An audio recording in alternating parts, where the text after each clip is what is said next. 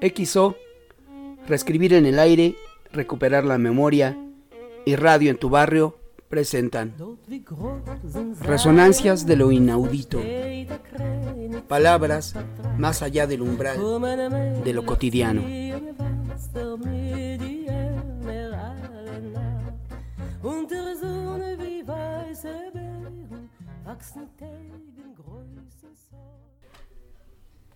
Del libro Infernaliana de Charles Nodier, anécdotas, novelas breves, narraciones y cuentos sobre aparecidos espectros, demonios y vampiros. Espectros que provocan la tempestad. El príncipe Radziwill, en su viaje a Jerusalén, cuenta un suceso muy singular del que fue testigo. Había comprado en Egipto dos momias, una de hombre y otra de mujer, y las había encerrado secretamente en unas cajas que mandó poner en su navío cuando embarcó en, Alejandría para volver a Europa. Solo lo sabían él y sus dos criados, ya que los turcos ponen muchas dificultades antes de permitir que alguien se lleve las momias, pues creen que los cristianos las emplean para realizar operaciones mágicas.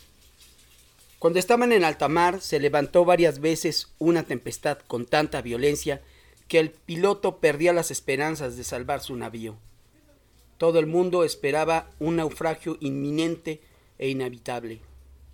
Un buen sacerdote polaco, que acompañaba al príncipe Radziwill, rezaba las oraciones convenientes para tal ocasión.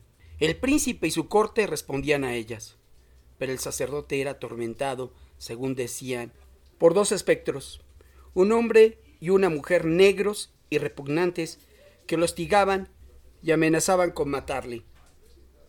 Al principio se creyó que el terror y el peligro del naufragio le habían turbado la imaginación. Cuando la calma volvió, pareció tranquilizarse, pero la tempestad pronto volvió a reciar. Entonces esos fantasmas la acosaron más que antes y solo pudo librarse cuando las dos momias fueron arrojadas al mar, hecho que también provocó el cese de la tormenta.